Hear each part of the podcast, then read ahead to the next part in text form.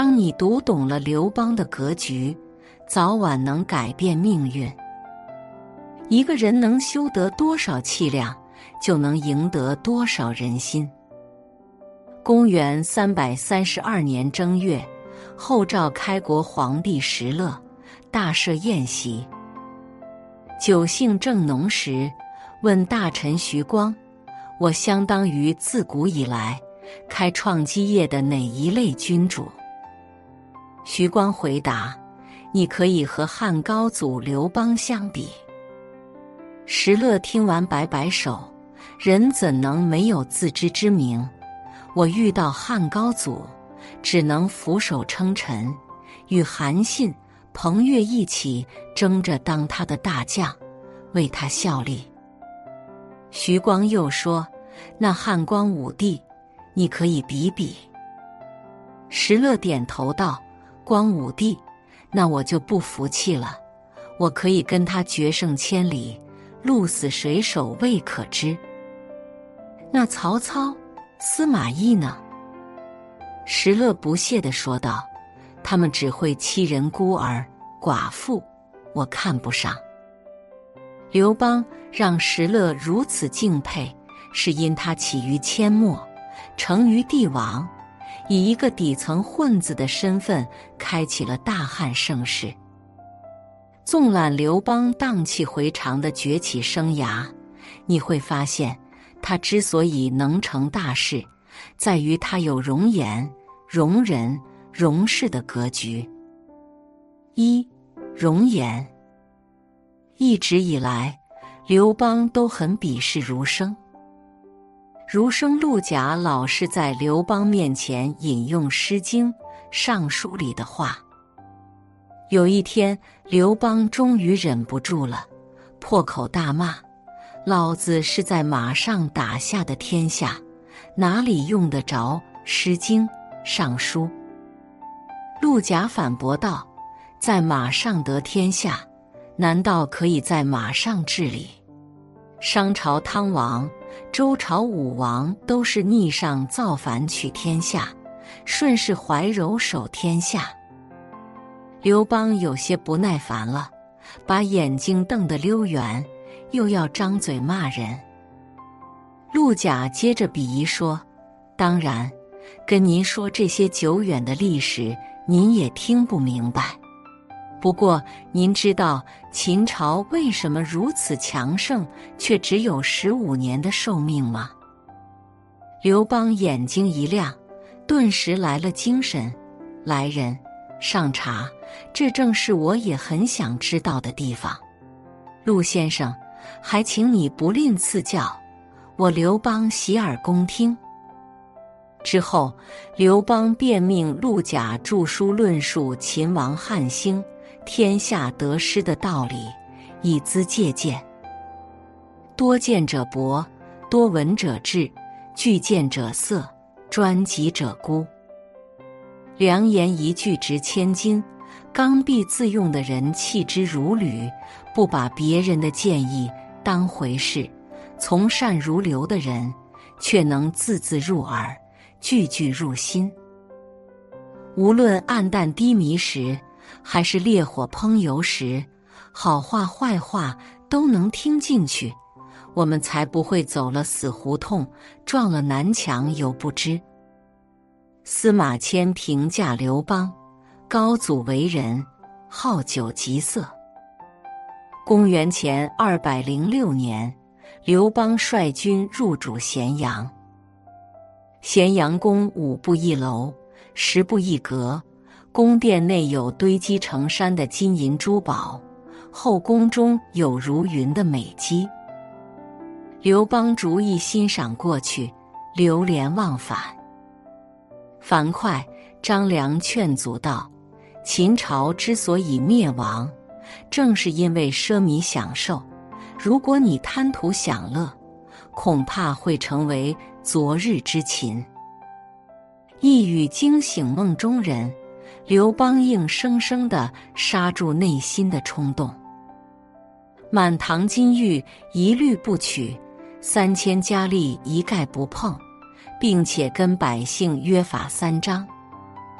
后来军队井然有序的还军霸上时，全街百姓单似湖江，夹道送迎。中国古人常说：“闻过则喜。”听到别人指出自己的缺点或错误，表示欢迎和高兴。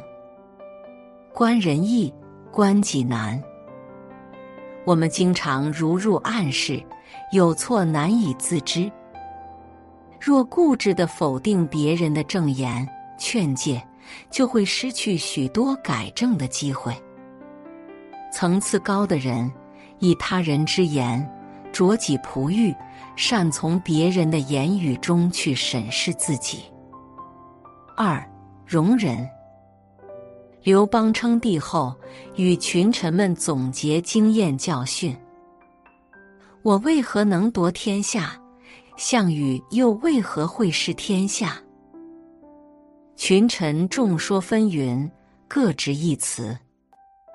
最后，刘邦盖棺论定，自己手下能人无数，张良运筹帷幄，萧何安邦治国，韩信行军打仗，这是我能得天下的原因。项羽却连一个范增都不能容下，岂有不败之理？看不惯别人的毛病，挑剔别人的瑕疵，只会逼得自己孤军奋战。容人所不能容，处人所不能处，脚下的路也会随之越走越广阔。有一次，周昌有事要汇报，却见刘邦正与戚姬亲热。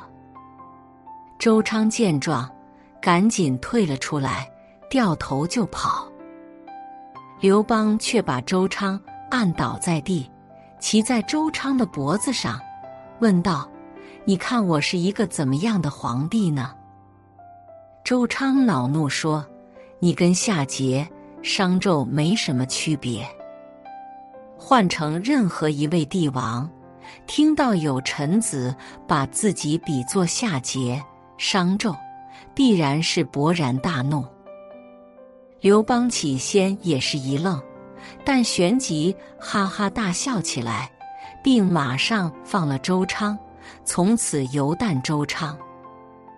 深山毕竟藏猛虎，大海终须耐细流。一个人能修得多少气量，就能赢得多少人心。当我们胸中可容万仞，肚中可撑船，遇到的所有人。都是自己的摆渡人。刘邦派韩信征战齐地，在势如破竹攻破齐地之后，韩信写信邀功请封假齐王。可当时刘邦正被项羽围困住在荥阳，形势危急。韩信不赶紧持兵来援，解荥阳之急，反而想挟功称王。刘邦读完信，一开始破口大骂，但后面却大手一挥，很是慷慨的说道：“平定诸侯，有大功，做就做真正的齐王，何必做假齐王？”这一下就稳住了韩信。项羽派属下去规劝韩信，让他反汉与楚联合。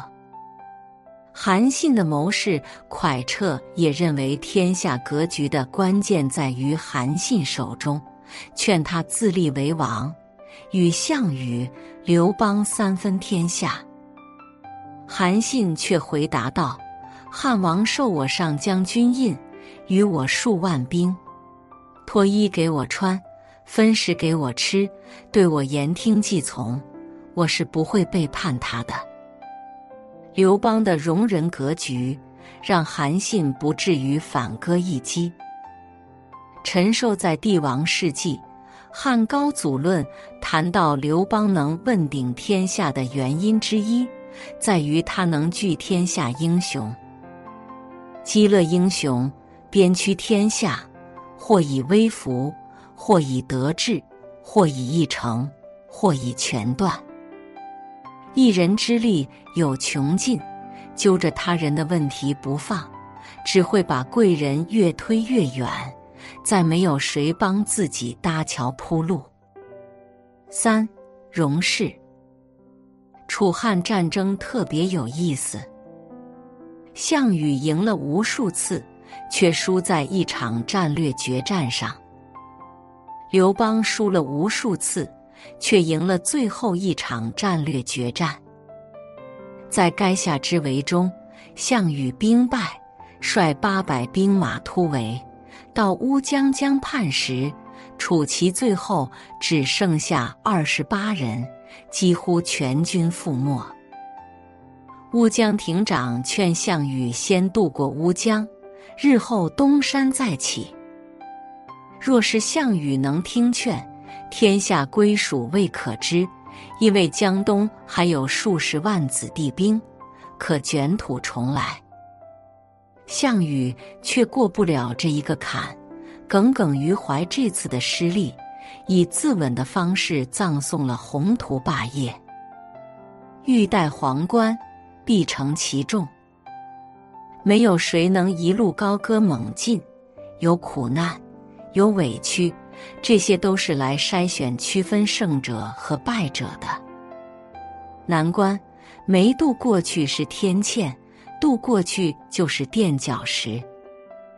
刘邦也有过这样狼狈不堪的经历。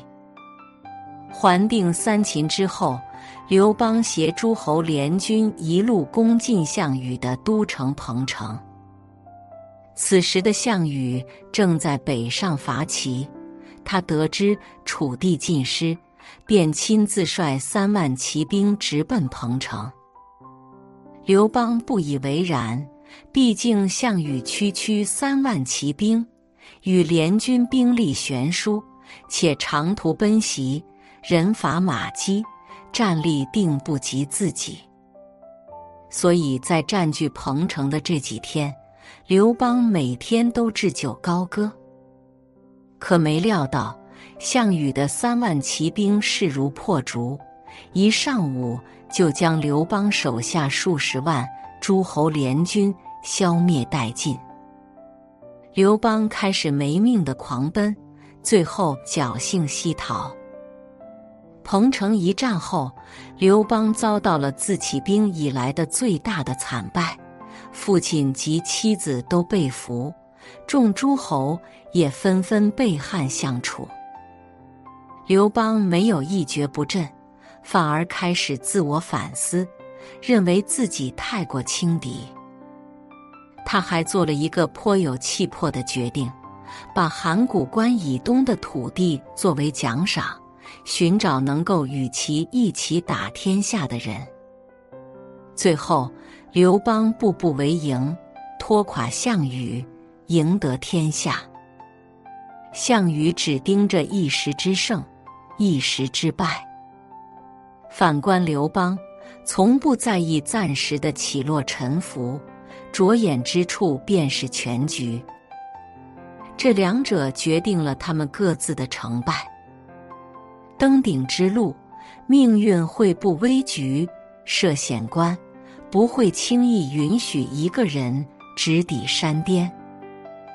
但一个人的成事格局就在于此，你对待成败的态度，就是你能到达的高度。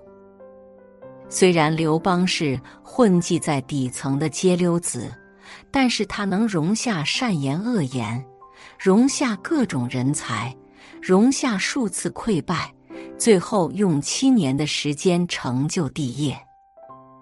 李斯在《谏逐客书》中有言。